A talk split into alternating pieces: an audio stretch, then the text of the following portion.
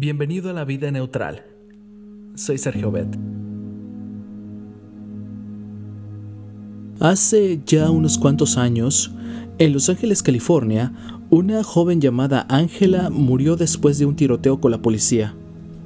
Durante su funeral, el ministro oficiante dijo, Ángela era una muchacha sincera, honesta y querida que al igual que Cristo, murió por sus creencias.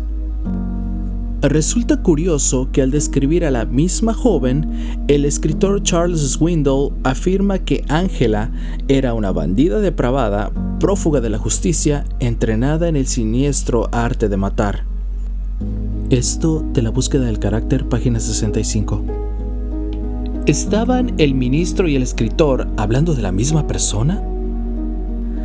Uno la describe como una persona honesta, incluso la compara con Cristo porque sinceramente murió por sus creencias. El otro la describe simplemente como una asesina.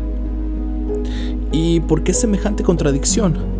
El problema está en la manera en la que el ministro entiende la palabra sinceridad. En su opinión, Ángela era digna de admiración por su sinceridad en lo que ella creía y hacía. Pero la pregunta que cabe aquí es, ¿hay algún mérito en creer sinceramente en el error? ¿O en hacer sinceramente algo malo? Si la virtud está en la sinceridad de la persona, independientemente de cuán bueno o malo sea lo que haga, entonces probablemente deberíamos librar de toda culpa a Judas y a muchos otros que sinceramente hicieron lo malo. ¿Cómo determinamos si un acto es correcto o incorrecto? No es precisamente por la sinceridad con lo que se ejecute. Un acto será bueno si armoniza con los principios de la palabra de Dios. Será malo si contradice esos principios, no importa cuán sinceros seamos al realizarlo. ¿Significa esto que no hay valor alguno en la sinceridad? Sí, sí lo hay. Dios quiere que con sinceridad plena creamos y practiquemos la verdad que hagamos lo correcto y sirvamos al prójimo, porque la sinceridad tiene valor.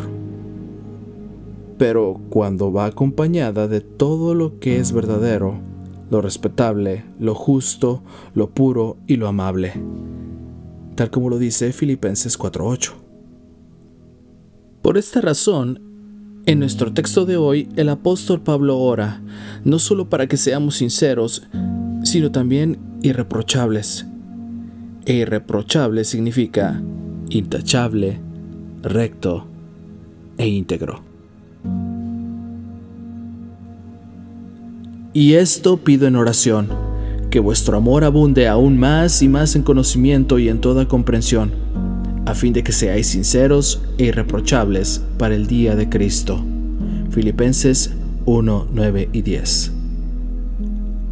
Gracias te invito a compartir este podcast y hagamos que este proyecto crezca. No olvides que estamos en iTunes, Spotify y TuneIn Radio. También visita nuestra página de Facebook y nuestro canal de YouTube, ambos como la vida neutral.